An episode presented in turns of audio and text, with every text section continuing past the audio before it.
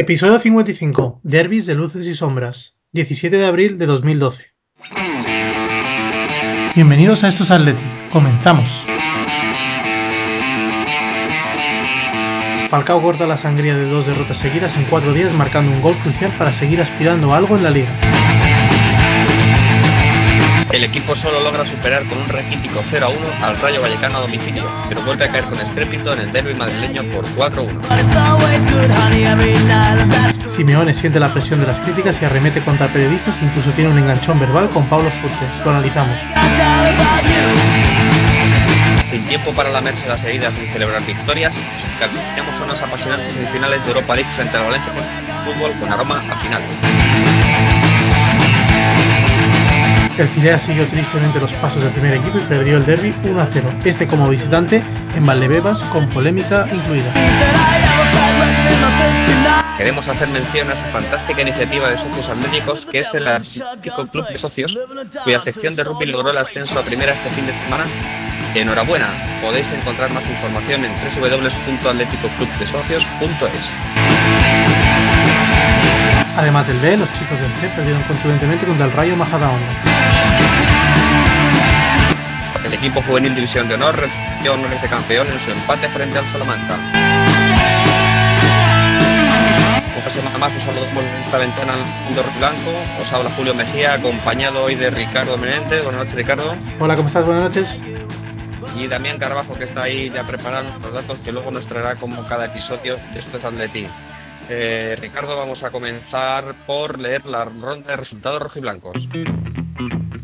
El Atlético de Madrid ganó por 0 a 1 al Rayo Vallecano, como decíamos en sumario, con gol de Radamel Falcao. Un gol con historia, como luego nos contará Damián.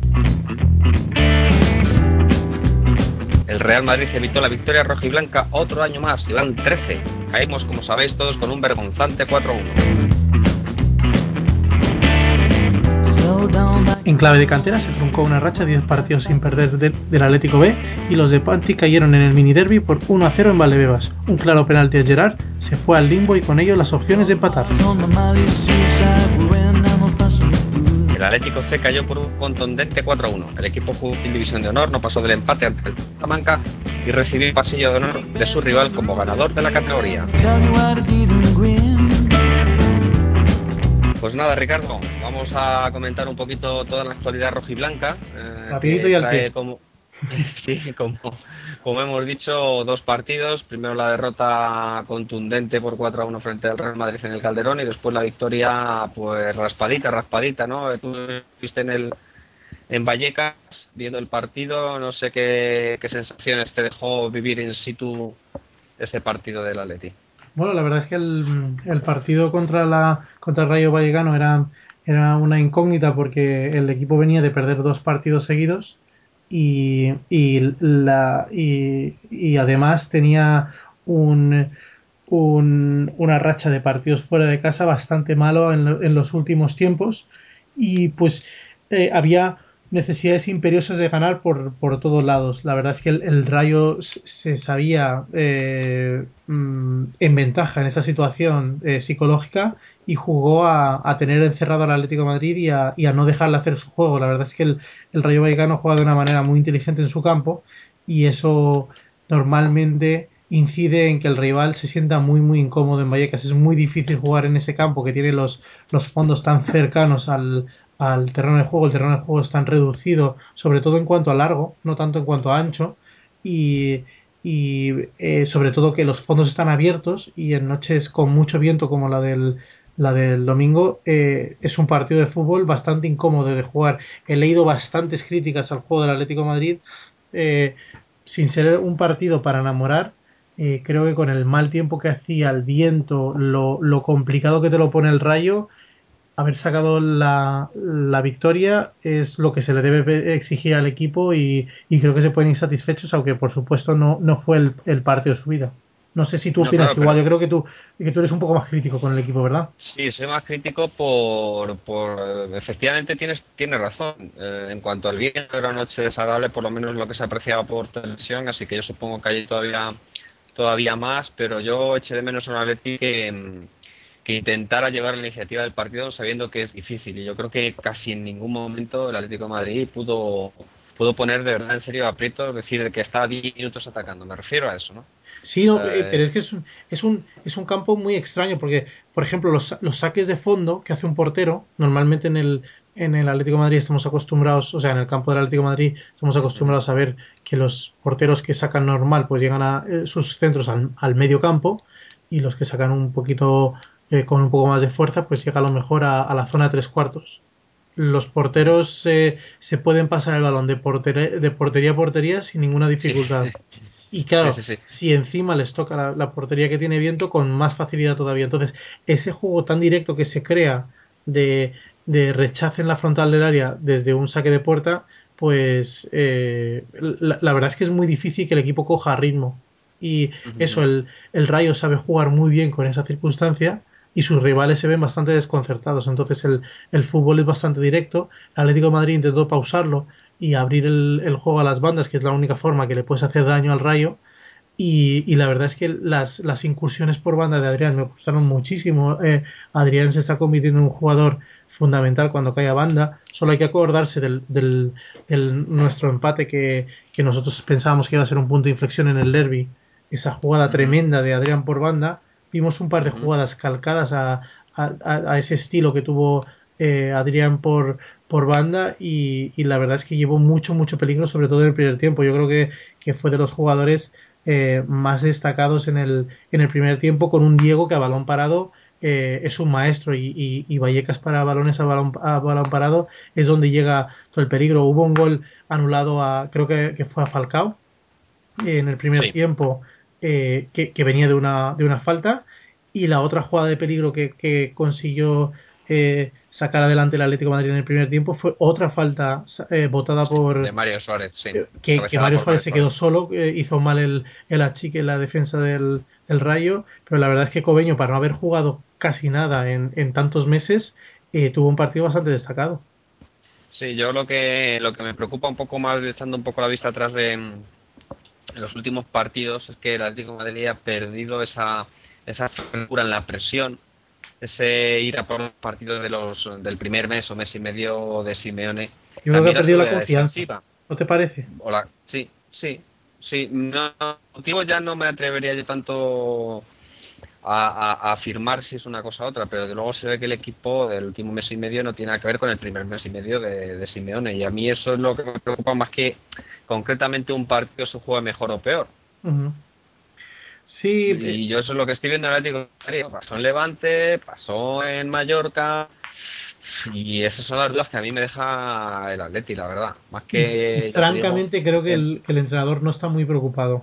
Porque eh, no sé, da la sensación de que, de que el, el, la premisa que tiene que tiene Cholo, y, y, esto es una discusión que hemos tenido en Twitter con, con algún periodista como, sí. y, y como Iñaco eh, Diaguerra, eh, la, la, presión del Atlético de Madrid la, la, va a intentar poner en, en, casa. Los partidos de fuera nos podemos preparar para ver un Atlético de Madrid que juegue feo y que... ¿Pero lo dices por esta sí. temporada o también pensando un poco ya en la próxima?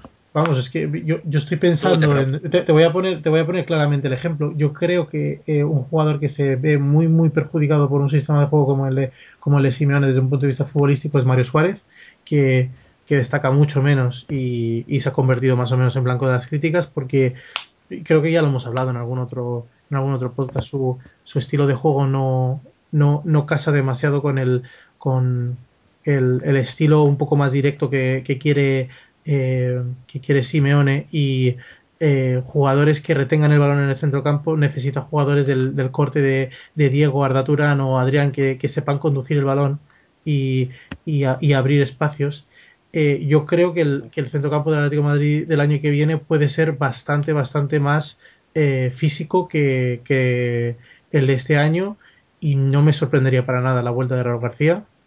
Y es más, hay una jugada ahí entre, entre bambalinas de la que se habla mucho y se habló mucho el domingo en Vallecas, que es la posibilidad de que el Atlético de Madrid haya eh, cedido a, a Diego Costa, a Pulido y a Joel, que parece mu mucha artillería para, para soltar de golpe, a cambio de tener una opción o quién sabe si, si haber hecho un, un intercambio de cromos eh, por Michu y por Las. Eh, y son son jugadores son jugadores eh, muy buenos. Bueno eh, Michu es es el, el máximo goleador nacional el segundo máximo goleador nacional.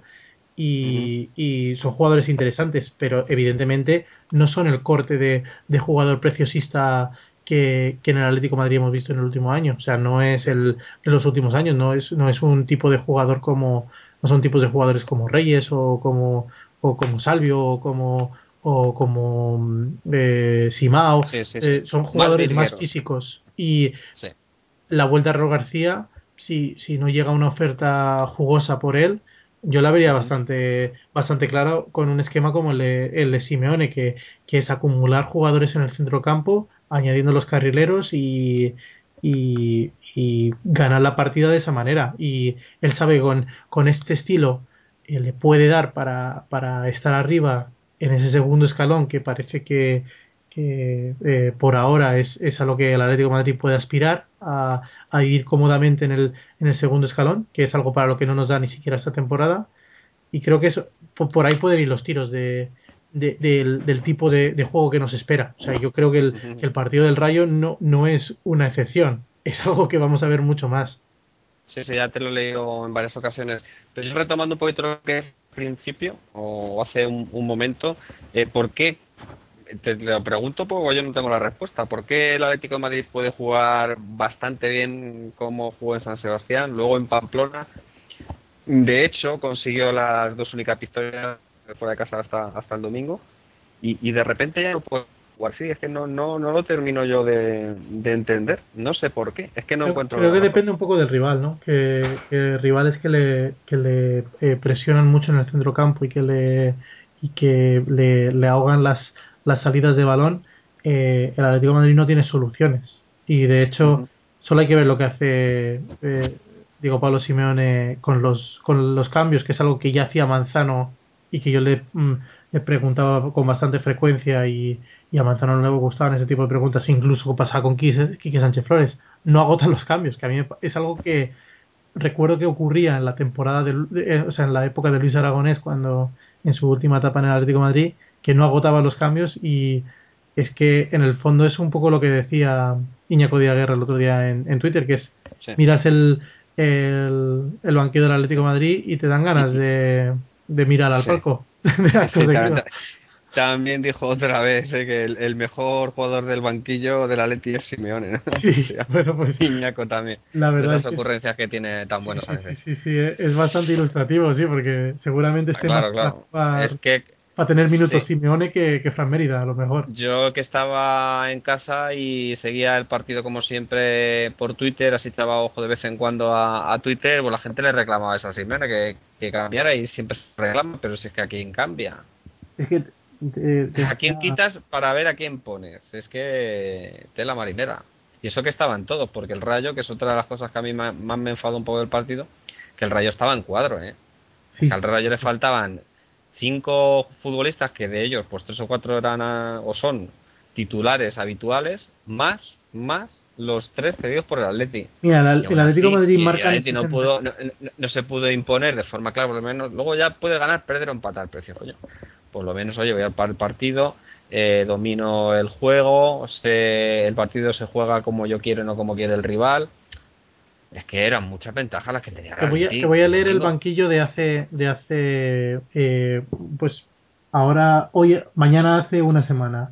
El, el banquillo contra el, contra el Real Madrid eran Pablo, Pablo Asunzao, eh, Pizzi, Fran Mérida, Domínguez, Coque, Asenjo y Pedro. Sí, sí, así que solo pudo sacar a o, claro. o, le pasas el marrón a Pedro, o le dices a Pizzi, oye, gánate el sueldo. O, mm. pero la, la realidad es que, es que hizo un solo cambio. Solo cambio a Coque en el minuto 77. Por eso te digo. Por en el minuto 77 yo creo que ya no se habían marcado el tercer gol o estaba a punto de caer el tercer gol. Sí, sí, sí. Eh, ¿Qué puede Fue testimonial la presencia de Coque, claro, porque cuando sacas a un futbolista por, por 12-13 minutos ya me contarás. Sí, sí. Esta semana hizo dos cambios sacó a sacó a Raturán en el 62 y acto seguido marcó Falcao y luego no volvió a hacer ningún cambio, o sea que cuando no vuelves a hacer ningún cambio hasta el minuto 89 para perder tiempo es porque o te gusta el, lo que estás viendo en el campo o no ves soluciones. Y esta, y esta semana sí tenía más arsenal de centrocampo. Tenía a Gaby, tenía a Coque, tenía otra vez a Pedro, tenía a Sao eh, pero no, no usó a nadie. O sea, hizo, hizo dos cambios y no agotó cambios otra vez. O sea que esta actitud de Simeone denota que o el banquillo no le convence, que creo que puede ser parte del problema, o que hay ciertos resultados que a la gente le, enfadan, pero que a él le parecen mucho más que aceptables. Sí, eh, por eso yo en alguna ocasión comentaba al principio de temporada que yo no veía esa gran plantilla que muchos veían en el Atlético Madrid, que el Atlético Madrid tiene buenos jugadores, eso es indudable, pero que le faltan pues otros jugadores de complemento que no necesariamente tienen que ser figuras, porque el Atlético Madrid no puede tener hoy día, lamentablemente, pues como tenía antaño, cinco o seis futbolistas sobresalientes, pues todos recordamos el doblete, en el doblete el año del doblete tenía el Atlético de Madrid cinco o seis futbolistas bastante eh, por, por encima de la media y ahora tenemos un par de futbolistas muy buenos, otros dos que están un poquito por encima de la media y un poco intermitentemente, como son Adrián y Turán, y pero los demás están en la medianía absoluta. Ha sonado la flauta con Adrián de una manera que ni el más que nadie era impensable. Absoluta, totalmente de acuerdo. Impensable al principio de temporada. Nadie Imagínate que... el ideal de, de, plantilla que tendríamos si no fuera así. A lo mejor estaría jugando Pedro eh, o, o, estaría jugando Pizzi sin pena ni gloria. Sí, sí, sí, sí. sí. O sea que el, pues...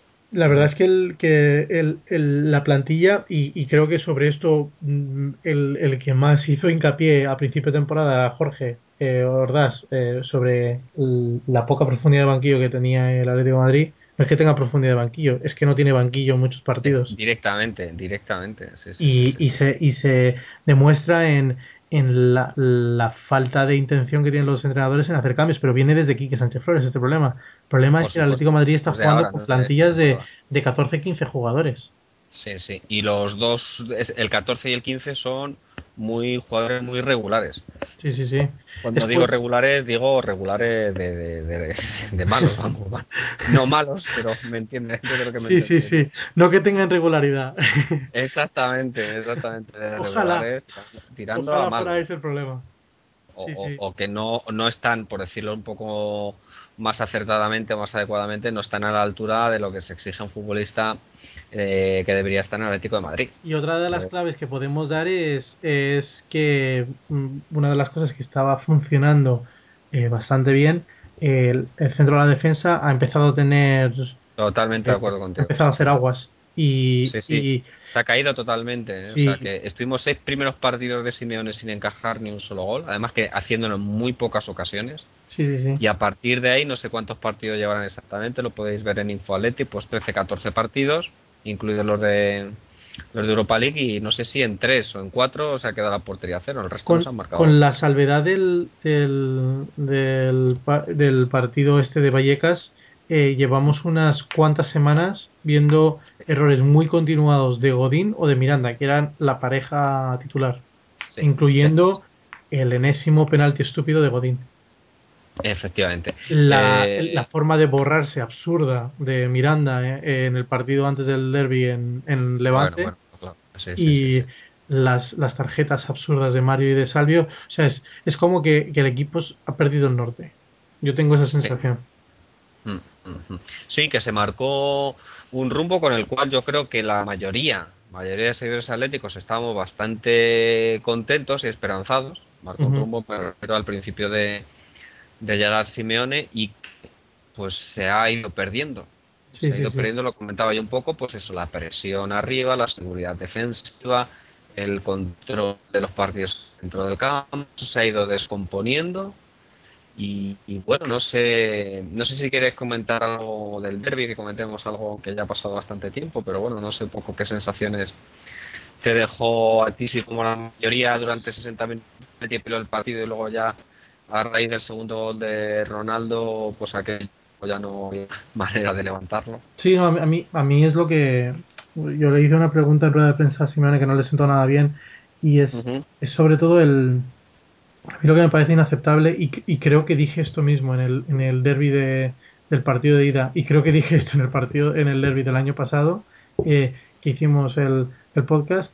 Eh, lo que me parece inaceptable son esos resultados a mí no me parece aceptable que el Atlético de Madrid pueda encajar un 8-2 global contra el Real Madrid. Es que me parece... Eh, ten en cuenta que eh, no sé si Damián habrá mirado, habrá mirado este dato, pero leía Pedrito Números que era la primera vez que el Real Madrid en toda la historia le hacía 8 goles al, Madrid, al Atleti en los dos partidos de liga. A mí me parece una... Estoy hablando una de memoria y...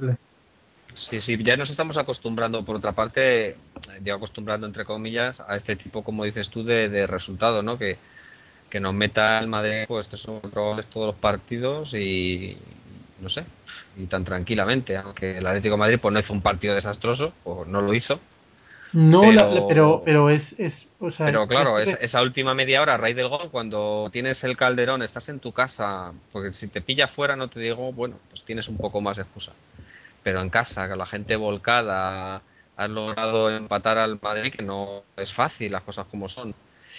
Pues luego el, el- el- el equipo se cayó con estrépito a raíz de- del gol de Cristiano, Sí, yo, yo ya estuve, de forma yo irremediable. tuiteando el partido para, para estos Atleti, para is Atleti en, eh, desde el Calderón y, y, y creo que el, que el tweet que más veces me- ah, nos han re- retuiteado en la historia de estos Atleti es, es un momento visceral de, de final de partido en el que en el que puse mm, eh, Atlético Madrid 1, Real Madrid 4 o cómo ir de, de lo, lo heroico a lo absurdo en 20 minutos.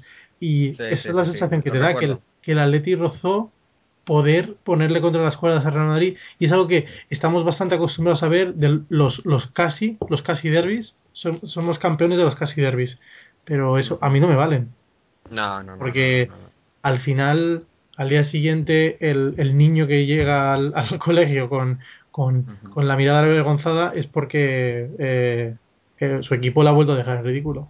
Y eso es lo que no puede ser y es, es inaceptable. Y fíjate que a la vez tienes que reconocer que Adrián hizo un partido bueno, que Falcao hizo un partido bueno, que Arda los, los minutos que estuvo en el, en, el, en el campo hizo un partido bueno, incluso Gaby eh, y, y Diego, pero pero no, pero no. Eh, te puedes meter esos dos goles Cristiano Ronaldo, efectivamente. Puedes perder el partido 1-2. Lo que no puedes es pasar a hacer el ridículo en, Sí, en sí, los dos siguientes goles. Totalmente de acuerdo, esos últimos 25-30 minutos fueron, fueron inaceptables. Eh, quería pasar, si te parece, a comentar brevemente, pues yo creo que tampoco es cuestión de que sigamos andando de la herida, ¿no? Ah, Pues Sí, el cruce le- preguntaron- Sí, una, entre una cosilla. Ah, perdón, Eh, sí, sí. Le preguntaron a, a, a Diego Pablo Simeone en, en rueda de prensa, tanto, tanto en, el, en el Calderón contra el Madrid como en, en Vallecas el otro día, eh, si, si él veía que el equipo llegaba limitado físicamente. Y él dice que, que no, que las, los problemas que puede tener el Atlético de Madrid pueden ser por, causados por el rival, pero que él no ve que el equipo esté eh, Ya. físicamente mal. Pero Ricardo, y si lo ve, tampoco lo va a decir. ¿No? Bueno, no lo sé, no lo sé, porque siempre, siempre es una excusa, ¿no? En el fondo. Ya, pero tampoco, no sé, no sé, no lo sé. Yo, yo creo que sí que hubo un momento de partido de Mallorca, por ejemplo, porque sí que pareció que el equipo estaba un poco más eh, justo de fuerza. Sin embargo, estos últimos partidos de fuerza, pues yo creo que sí que parece que se han recuperado, o por lo menos se disimula más, no lo sé. Yo creo que por esa parte, pero vamos.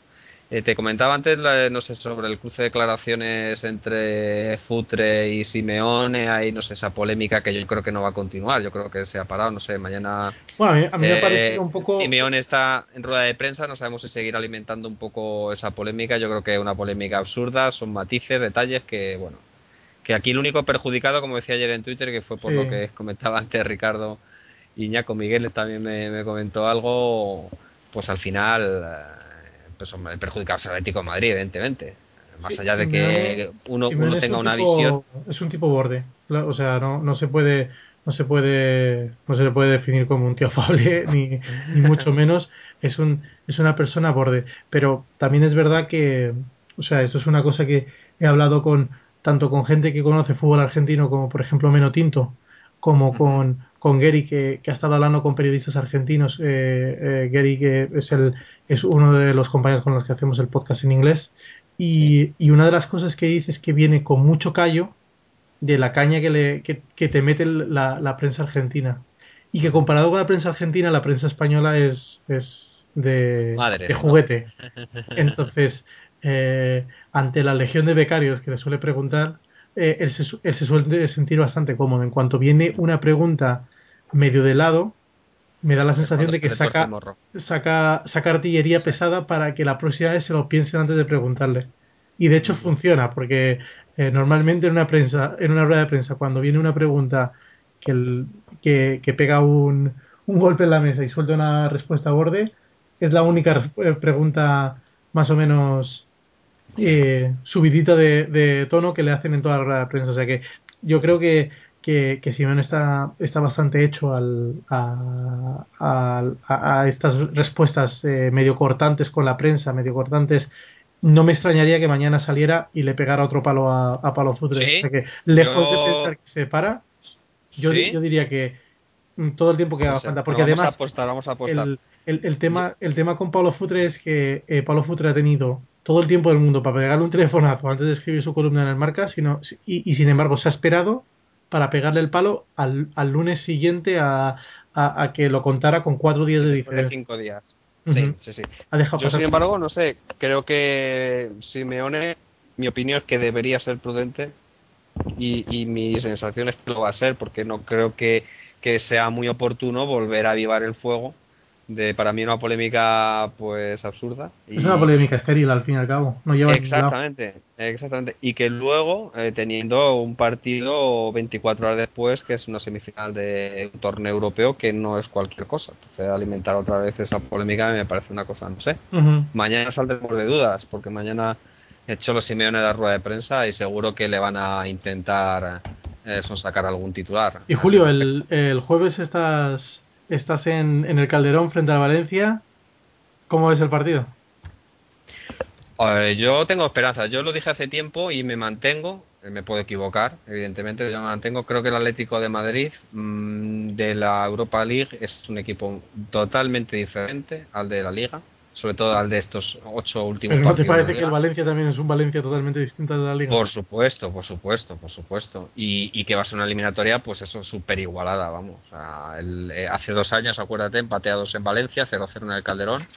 Yo creo que esa plantilla, el Atlético Madrid era, era, mejor que el, que el Valencia. Aunque, aunque luego ves las imágenes y, y ves que el, que el Valencia venía con con Villa, con Mata, con Silva, dices, oh, pues sí, sí, sí, sí, sí, había poderío ahí en esa en esa plantilla y sin embargo la logramos la logramos eliminar. Hombre, son dos equipos que necesitan, aunque el Valencia va tercero, pero el, en Barcelona Emery reservó a muchos jugadores, entre ellos a Soldado, pues a su máximo goleador, eh, lo tiene ahí ¿no? como, como un león encerrado, ¿no? dispuesto a sacarlo. ¿Cómo crees que le viene eh, esa, eh, esa derrota tan estrepitosa de, de ayer, bueno, perdón, antes de ayer frente al, al Getafe? ¿Crees que yo, le favorece o le... No, no, yo o sea, creo le... que las derrotas... No, sí, perdona. ¿Tú crees que le va a espolear esa, esa derrota o que le, le va a lastrar?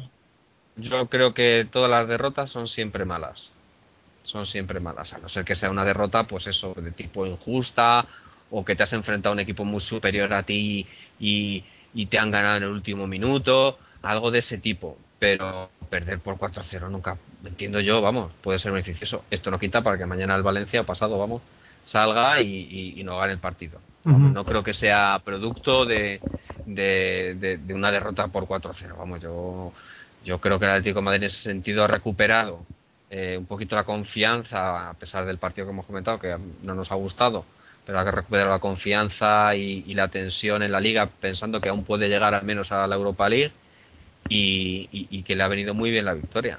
Uh -huh.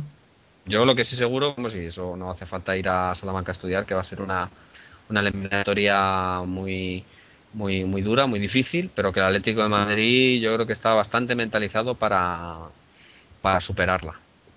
Sí, hombre, la, la, verdad es que el, que el Valencia ha, ha, conseguido que algunos jugadores que no contaban al principio con, con el beneplácito de la, de, de la afición y, y, que eran más o menos conocidos como Febuli, eh, estén dando un rendimiento sí, brutal. Topal, y, Costa, Ricardo Costa. Y, y sí. creo que el, el, el, Valencia se está convirtiendo en experto de, de sacar eh, jugadores que, que estaban no en una segunda línea, sino a lo mejor en una tercera línea del, del fútbol eh, nacional y sí, bueno per perfectamente desconocidos sí sí perfectos desconocidos y, y, y pulirlos como diamantes eh. la verdad es que el, el Valencia está en de, de, de, esta temporada tiene mm, mm, bastante pegada y sin embargo no tiene tantos nombres como como otras temporadas. Sí.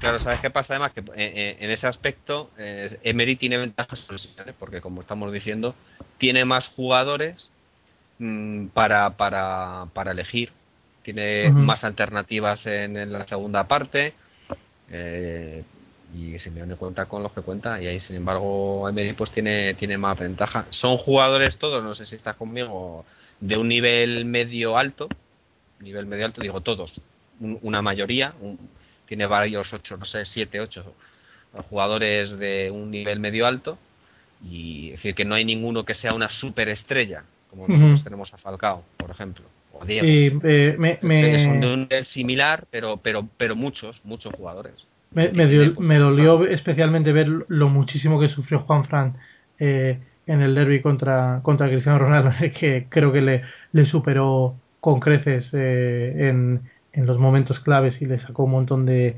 de, faltas en, zonas de peligro.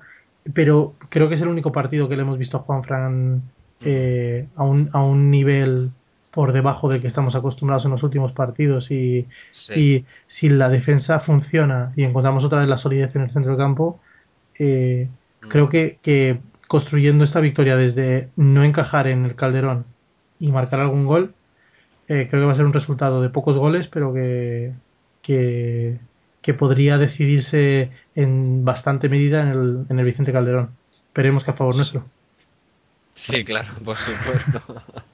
y bueno, eh, antes, de que, antes de que pasemos con, con Damián, quería, quería preguntarte, tú que eres tan aficionado al baloncesto, que me comentes esa jugada de Sandoval el otro día con, con Diego en el, en el saque de banda.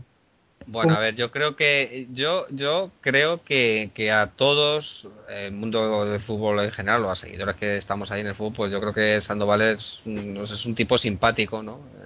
Pues es un entrenador hecho a sí mismo, que no eh, no está entrando en primera división porque tenga un nombre o haya sido un futbolista de primera y se le da una oportunidad, sino que se lo ha ganado. Y yo creo que para mí eso siempre merece mucho respeto pero ahí se le fue la cabeza total y absolutamente, aunque bueno, fue una intuición, luego se disculpó y tal, pero, pero, pero no sé, a mí me parece que esas cosas no se pueden echar. Mateo Lauz, por cierto, horrible. A la sala de prensa llegó el hombre enfadado como una mona con el árbitro, o sea, yo que estaba en primera fila digo, le, le, pregunté precisamente por la jugada, eso no quiso responder nada, dijo, no tengo nada que decir de esa jugada. Le preguntaba por el árbitro, no tengo nada que decir sobre el arbitraje, nunca comento sobre los árbitros.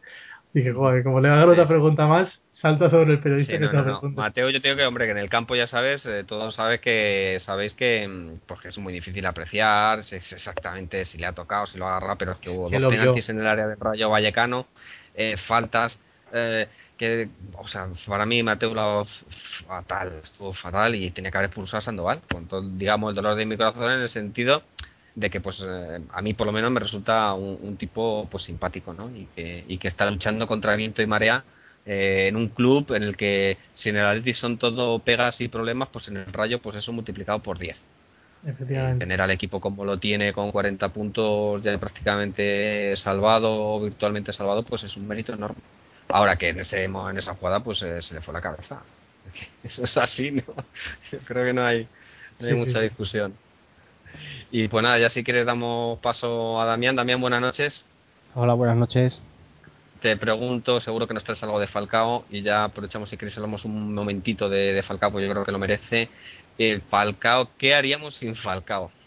Ricardo, no sé. Qué. Jolín, desde luego. Porque vamos, eh, nos está metiendo un montón de goles. Está ahora nos contará Damián toda la cantidad de goles que lleva los últimos partidos y sin él, pues de luego el Chico Madrid no estaría. Y el Vallecas con gol, vamos, más que mm. un gol cualquiera. Buenísimo, buenísimo, son muy buenos, muy buenos. Damián, te he cortado. Sí, no, decía que pasamos directamente a los datos del partido contra el Rayo porque eh, no, no, no, es bueno recordar nada sobre el derby. Así que empezamos con una victoria fuera de casa del Athletic que no ganaba lejos del Calderón en liga desde el 30 de enero, cuando ganó los Asuna 0-1 hace dos meses y medio.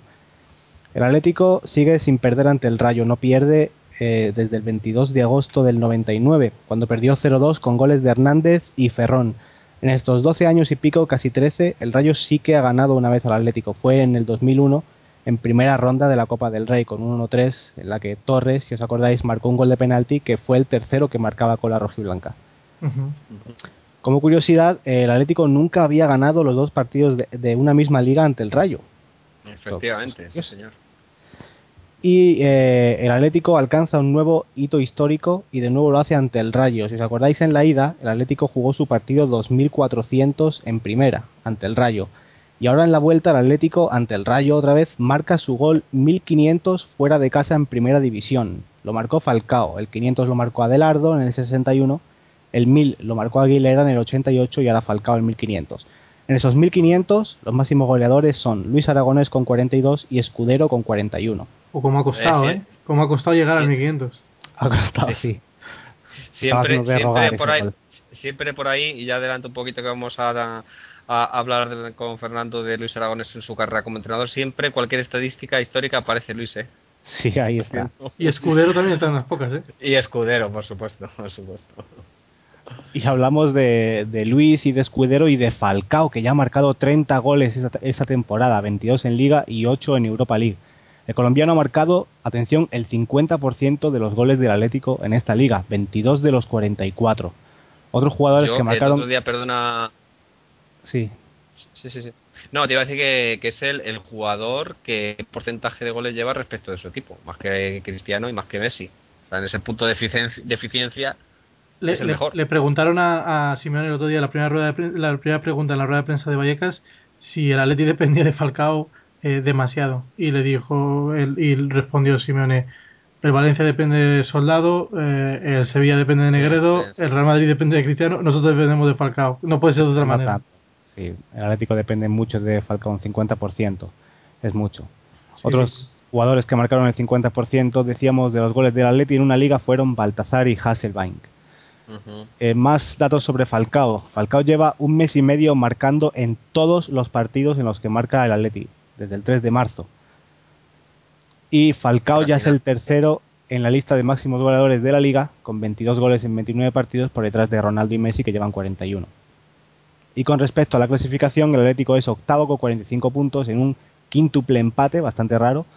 Está a un punto de Europa League y a 6 de Champions, cuando faltan 15 puntos por jugar. Recordamos que nos quedan Español, Real Sociedad y Málaga en casa y Betis y Villarreal fuera de casa. Hombre, lo, bueno de esto es que a, empates múltiples no vale el gol a verás, se va al, claro. se va a los goles totales. Sí, sí, sí. Sí, sí, sí, efectivamente. Exacto. Y el último dato tonto del día es el Atlético está a un solo punto de salvarse matemáticamente. a ver si lo conseguimos. bueno, bueno. Eh, yo ya por, por terminar, para hacer un comentario al que al penúltimo que ha dado Damián, yo creo, Ricardo, que ese es el, el, mayor eh, handicap que tiene el Atlético. ¿no? Estar involucrado ahí con tantos equipos y que tantos equipos tengan opciones. Te digo porque una semana fallan unos, pero la otra semana los que fallan aciertan, los que aciertan una semana fallan otra y siempre hay un grupo y me da la sensación que de, que los equipos, sí, sí, los, los, tres equipos que están jugando eh, eh Europa League, bueno, el, el Bilbao ya, ya, tiene clara la, la, vía de la Copa del Rey, no ni, ni piensa en, en la Liga, se va a dejar ir. Pero el, el Valencia Atlético de Madrid me, me, temo que se pueden dejar muchos puntos por el camino por estar por estar muy muy centrados en sus en sus eh, choques europeos y, y, no estar tan centrados en, en, en esta batalla. Y, y, en el caso de que nos compete el Atlético de Madrid si algo somos expertos es, en dejarnos ir a final de temporada. Está el caso del, de la histórica remontada del, del Atleti de Abel que encadenó creo que siete victorias seguidas y creo que tendríamos que igualarlo para, para eh, aspirar a, asegurar la, la, UEFA y quién sabe hasta dónde se podría llegar. Yo sigo pensando que eh, la facilidad con la que está, se está entrando en Europa en estas tres últimas temporadas es vamos de las de las temporadas que más barato se está poniendo jugar en Europa y, y aún así el Atlético de Madrid está pasándolo muy mal para, para lograr asegurar cualquier puesto europeo. De todas maneras, si no hay empate múltiple, eh, con los de arriba tenemos perdido el golaveraje con casi todos. Con casi todos. Ya lo tenemos perdido con Athletic también, lo tenemos perdido contra el Levante, solo lo tenemos ganado contra los Asuna. Sí. sí, ya veremos el Málaga porque el Málaga tiene que visitar el, Calderón. Y el español que le, recibimos el domingo. Efectivamente. y, y, pues nada, pues hasta aquí el debate, los datos. Y entramos en la sección de historia con Fernando, que como ya hemos adelantado nos va a contar la carrera de Luis Aragonés como entrenador.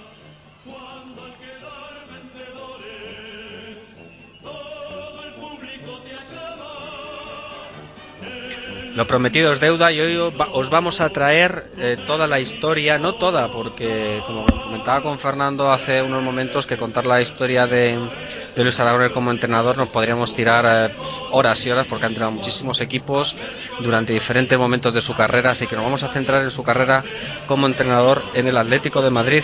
Si escuchaste la semana pasada el capítulo, que seguro que sí, eh, y todo el mundo creo que también lo sabe, los que están un poco más interesados y más enterados de la historia del Atlético de Madrid, que se acostó como jugador un 24 de noviembre del año 1974 y se despertó como entrenador al día siguiente. Caso, si no único, no, sabemos, no tenemos toda la certeza, desde luego algo pues insólito y que no se da desde luego muchas veces y mucho menos en el fútbol moderno. Fernando, buenas noches.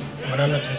Vamos a contar la carrera de Luis Aragonés, que si ya como jugador fue prolífica, como entrenador ya ni contamos, desde luego.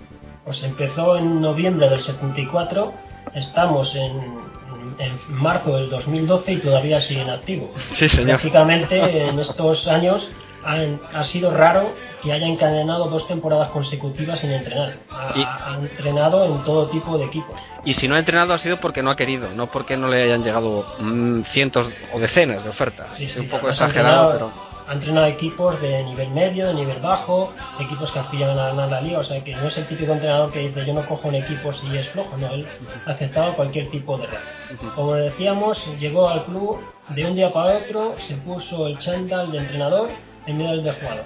Y así llegaba al Atlético de Madrid en una situación un poco comprometida porque el equipo estaba un poco renqueante, le habían eliminado en la Copa de la UEFA por el Derby Country, que era un equipazo en aquellos momentos.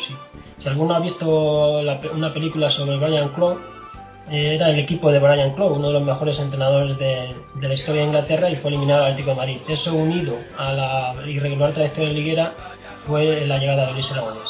En sus primeros partidos, Luis reflotó al equipo y el, equipo rojo y blanco al final acabó sexto en la liga. En esa primera temporada estuvo a punto de rozar su primer título, pero en una final de Copa del Rey súper polémica y contra un equipo que ya todos sabemos, y lo vamos a citar, contra el Real Madrid, el Atlético de Madrid empató eh, a cero en el Vicente Calderón en la final de Copa del Rey. Y hubo dos goles anulados. Bueno, exactamente un gol anulado a Irureta, no, a Venegas, perdón, por un fuera de juego posicional de Iureta cuando Iureta estaba pegado al banderín del córner. Es un fuera de juego posicional bastante extraño, porque no sé qué molestaría a un jugador pegado al banderín del córner. Pero ya sabemos que en esa época había cosas muy extrañas. Sí, sí, sí. Y luego en el último minuto del partido, el típico gol fantasma, en que las imágenes no se ve bien, pero en caso de duda ya sabía lo que me pasaba. No entró el gol fantasma. Y luego en los penaltis se perdió esa final de la Copa de la Generalidad. Por, lo tanto, su primera campaña estuvo a punto de rozar un título y consiguió reflotar al equipo en Liga y se quedó sexto. En la siguiente campaña, en la 75-76, ya llegó su primer éxito como entrenador del Atlético de Madrid, ya que se consiguió la Copa del General. Se ganó 1-0 al Zaragoza con un gol de Garate, el último gol de Jesús Garate. En la siguiente temporada, en la 76-77, el mayor éxito de Luis, ah, no, perdón, se me había olvidado la Copa Intercontinental del, 75. Sí, te la iba a recordar yo, sí. sí, sí porque ese año fue la primera temporada de Luis, la consiguió en el 75 y fue el mayor éxito de Luis como entrenador. Un éxito internacional absoluto, el mayor título del Atlético de Madrid, se jugaba contra el Independiente de Avellaneda, se perdió 1-0 en Argentina y en el partido de vuelta se ganó 2-0. Los goles de Irureta, el primero a pase de Gárate y el segundo un gol de Ayala en la portería actualmente del Fondo Sur y esa primera temporada de Luis se consiguió 20 Mejor comienzo imposible. como hemos dicho, ganó la Copa en el 76 y luego en el 77 ganó en la primera liga como entrenador de Luis la liga del 76-77, convirtiéndose en el único jugador entrenador junto a Marcel Domingo que ha conseguido ganar la liga como jugador y como entrenador en el Atlético de Madrid. Solo lo tienen Luis Aragonés y Marcel Domingo. En la temporada 77-78 eh, siguió Luis en el Atlético, no se consiguió ningún título, se llegó a las cuartos de final de la Copa Europa, pero no se consiguió el Campeonato de Europa. En la siguiente temporada, la 78-79, decidió descansar, llevaba cuatro años como entrenador y pasó a la Secretaría Técnica. Si bien tuvo que dirigir algunos partidos porque cuando echaron al entrenador Héctor Núñez, ya antes de la llegada del húngaro Susa, Luis Aragonés estuvo en el banquillo. Eh, al final tuvo que volver otra vez al banquillo en la 79-80. Le reclamaron todo el mundo y tuvo que volver. Sin embargo, fue su peor año como rojiblanco, ya que fue destituido en marzo de 1980. El Atlético de Madrid lleva una temporada bastante irregular, sobre todo en Liga. Se estaba por debajo del décimo puesto y a un mito como Luis Aragonés pues también se le puede echar del Atlético de Madrid si no cumple los objetivos. Y así sí fue y le destituyeron en marzo del 80. Luego ya inició su carrera en el Betis, aunque tuvo la curiosidad que solo estuvo en un partido, porque cogió una depresión y ya se apartó de los banquillos durante un tiempo hasta que volvió al Atlético de Madrid en su segunda etapa, que fue en el verano del 82. Había vuelto Vicente Calderón como directivo, como presidente, del Atlético de Madrid, y claro, Vicente Calderón pensó que quién mejor que Luis Aragonés para retornar al Atlético de Madrid y pues, dirigir un equipo que no tenía casi recursos económicos, que tenía que echar mano de la cantera y de mucha imaginación para sacar adelante las temporadas. Y Luis Aragonés asumió el reto y estuvo en el Atlético de Madrid en esta segunda etapa desde la 82 hasta el 87.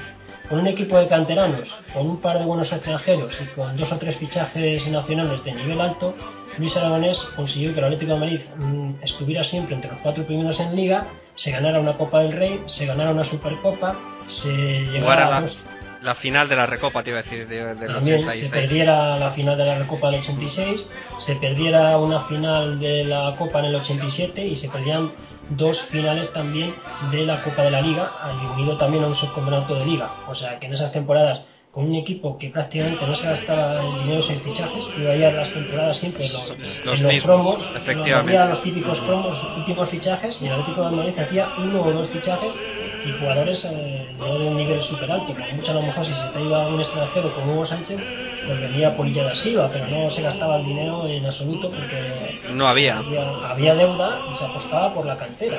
Con un equipo de canteranos se lograron eso. Luego ya llegó Jesús Gil, año 87, verano del 87 todo el mundo pensaba que Luis Aragonés iba a seguir al frente del Club Atlético de Madrid, pero sin embargo, nada más llegar, hubo un enfrentamiento bestial en el Vicente Calderón entre ambos. Nadie sabe lo que pasó realmente en esa habitación, pero vamos, el humo salía por debajo de la puerta. No duró ni media hora después, Luis Aragonés ya había dejado de ser entrenador del Atlético de Madrid. O sea que apenas duró tiempo.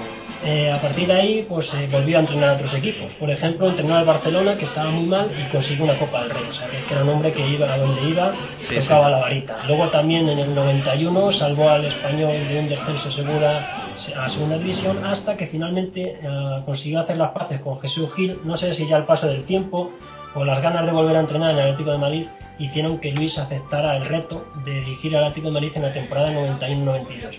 Y para mí fue una de las mejores temporadas que recuerdo como rojiblanco. El Atlético de Madrid consiguió un tercer puesto de liguero, pero estuvo luchando la liga con el Madrid y el Barça hasta la penúltima jornada con opciones reales del título.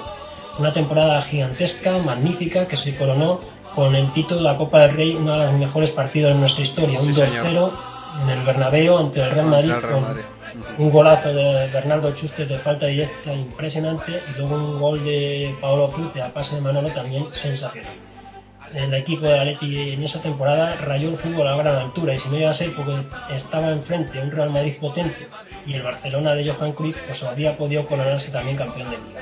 En la siguiente temporada se empezó bien, todo el mundo pensaba que la continuidad iba a dar sus logros, además había incorporado a Luis García, un mexicano que estaba metiendo goles pero de buenas a primeras en enero, febrero del 93 el equipo se vino abajo estrepitosamente y una derrota humillante en la Copa del Rey ante el Barcelona, que se perdió aquí en el Calderón 0-6 en el partido de ida en octavo de final, fueron la causa de la institución de Luis Aragonés.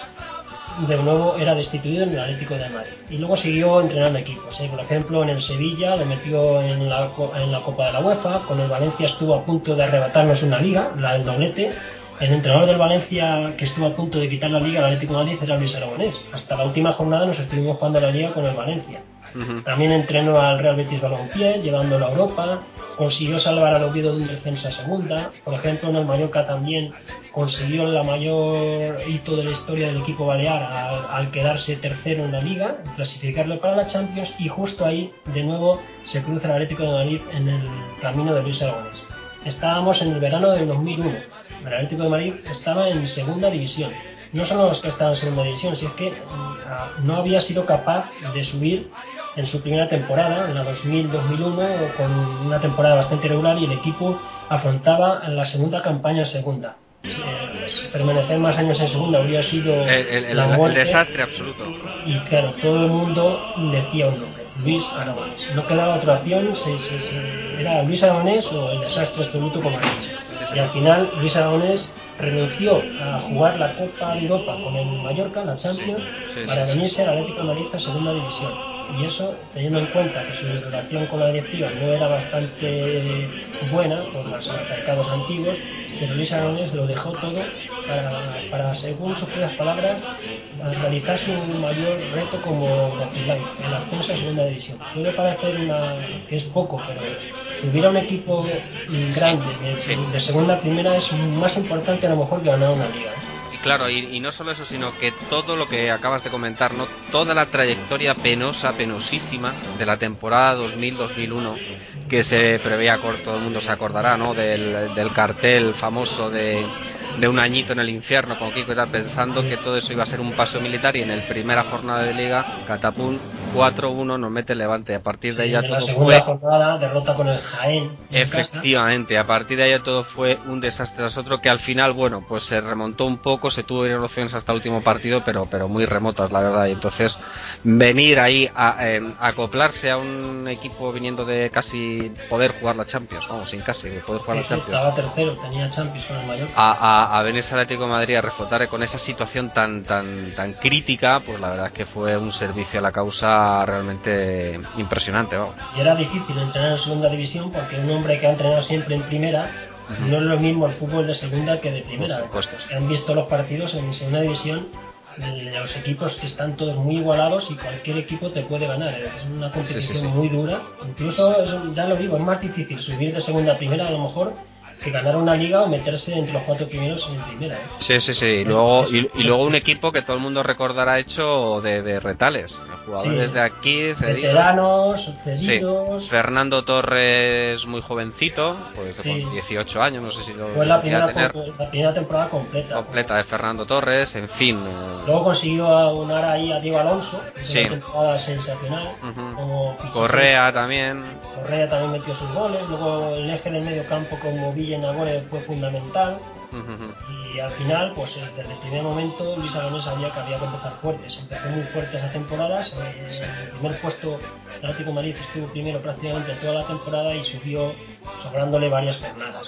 Un ascenso que fue clave en la historia del Atlético, porque haber permanecido otro año en segunda hubiera sido vamos, una catástrofe y ahí estuvo Luis, lo subió y, como no, la siguiente temporada pues volvió a dirigir al Atlético de Madrid y en esa primera campaña de consolidación pues el equipo estuvo en la mitad de la tabla y bastante hizo porque la verdad si nos ponemos a recordar a algunos jugadores de esos años efectivamente Sí, sí, quizá el partido más recordado sea el empate a dos en el Bernabéu con aquel gol de, de Albertini y en el último, prácticamente último minuto y, y, y, poco más. Como dices tú, otra vez un equipo hecho de retales con Futre de director general o director deportivo, como se quiera llamar. luego no terminó la temporada también. Efectivamente.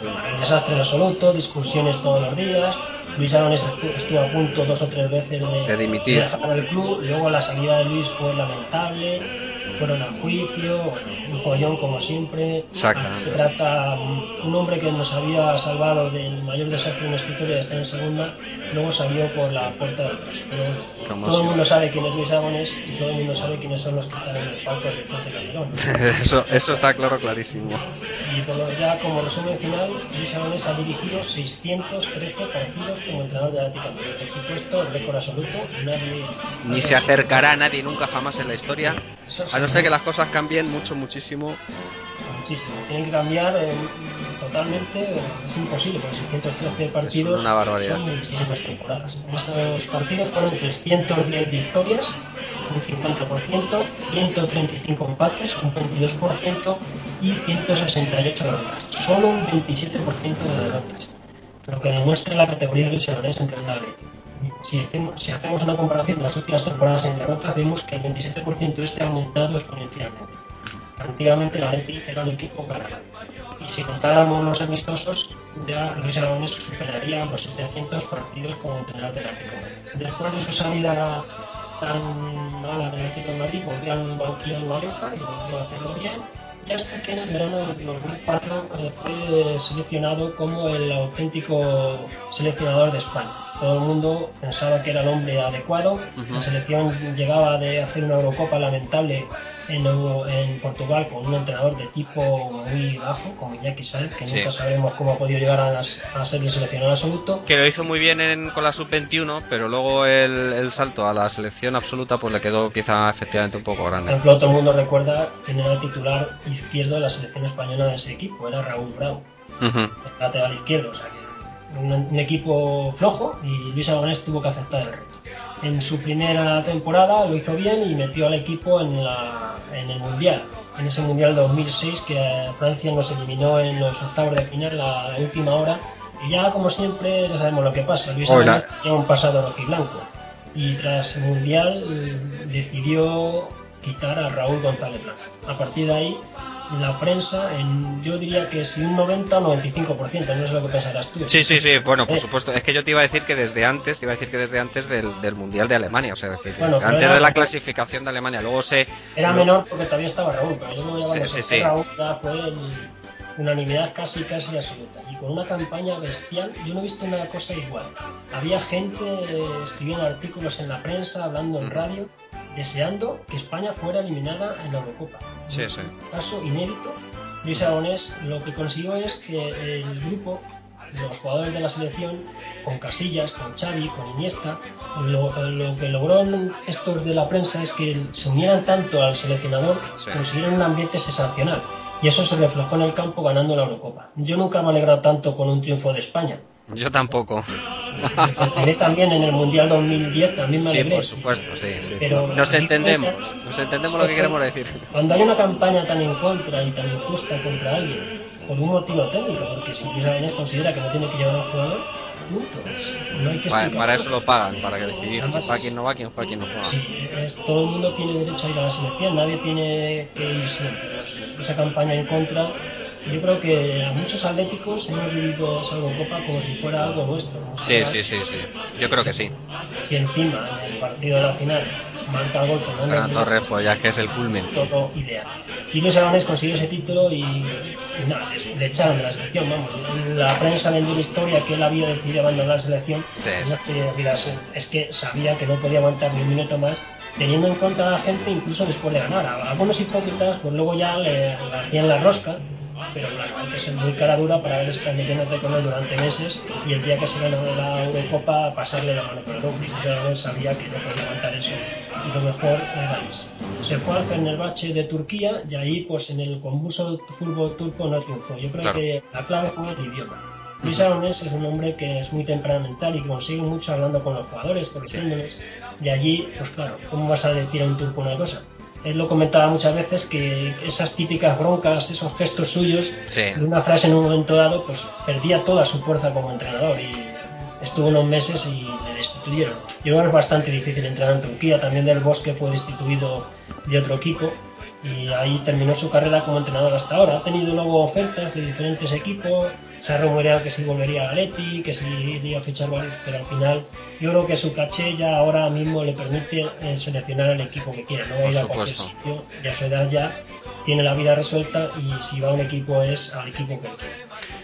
Sí, yo, hombre, la, injusticia que siempre veo con Luis es eso, que no se le haya dado la oportunidad de dirigir al equipo, a la selección española absoluta en el Mundial Sudáfrica 2000. Yo creo que eso es una deuda que nunca jamás el fútbol español podrá pagar, porque ya no se volverá a producir un, un, un campeonato del mundo como en ese momento en que, en que Luis se merecía dirigir el, el, otra vez el equipo nacional. Es que eso es una cosa que, que yo no sé, hablábamos en otras es ocasiones. Inédito, claro. campeón de Europa. Eso es lo que te iba a decir porque si fíjate que, que comentábamos que Luis es protagonista de una de las anécdotas del fútbol mundial que se acostó como jugador y se despertó como, como entrenador, pero es que esta también debe de ser otra cosa pff, impresionante, o sea, insólita, ¿no? Que sí, a, a lo mejor se ha dado más porque el pero, pero por, que quiere él ir. Efectivamente, pero porque el propio entrenador quiera marchar. Pero, no, es que la campaña que hicieron fue impresionante. Yo no he visto una cosa igual.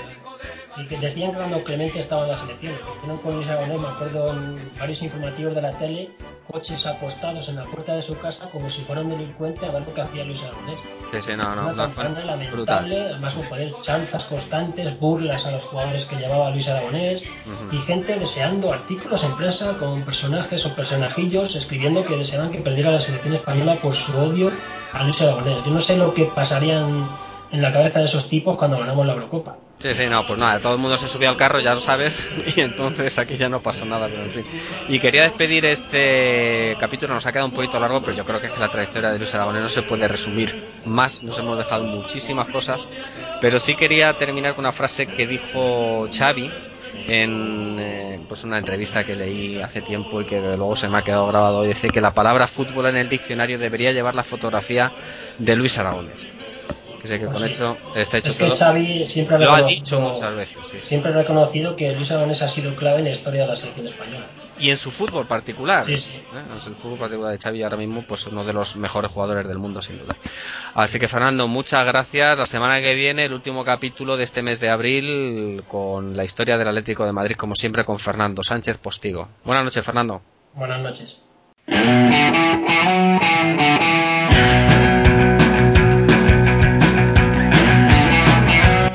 Y esto ha sido todo por esta semana. No olvides dejarnos tus comentarios en Facebook, en facebook.com barra estosatleti.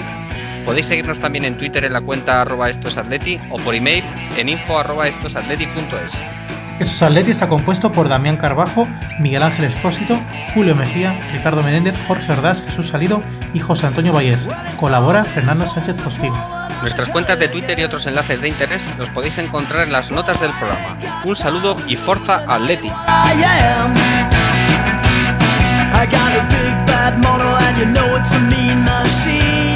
Si desea contactar con este Atleti puede hacerlo enviando un correo electrónico a info.atleti.es.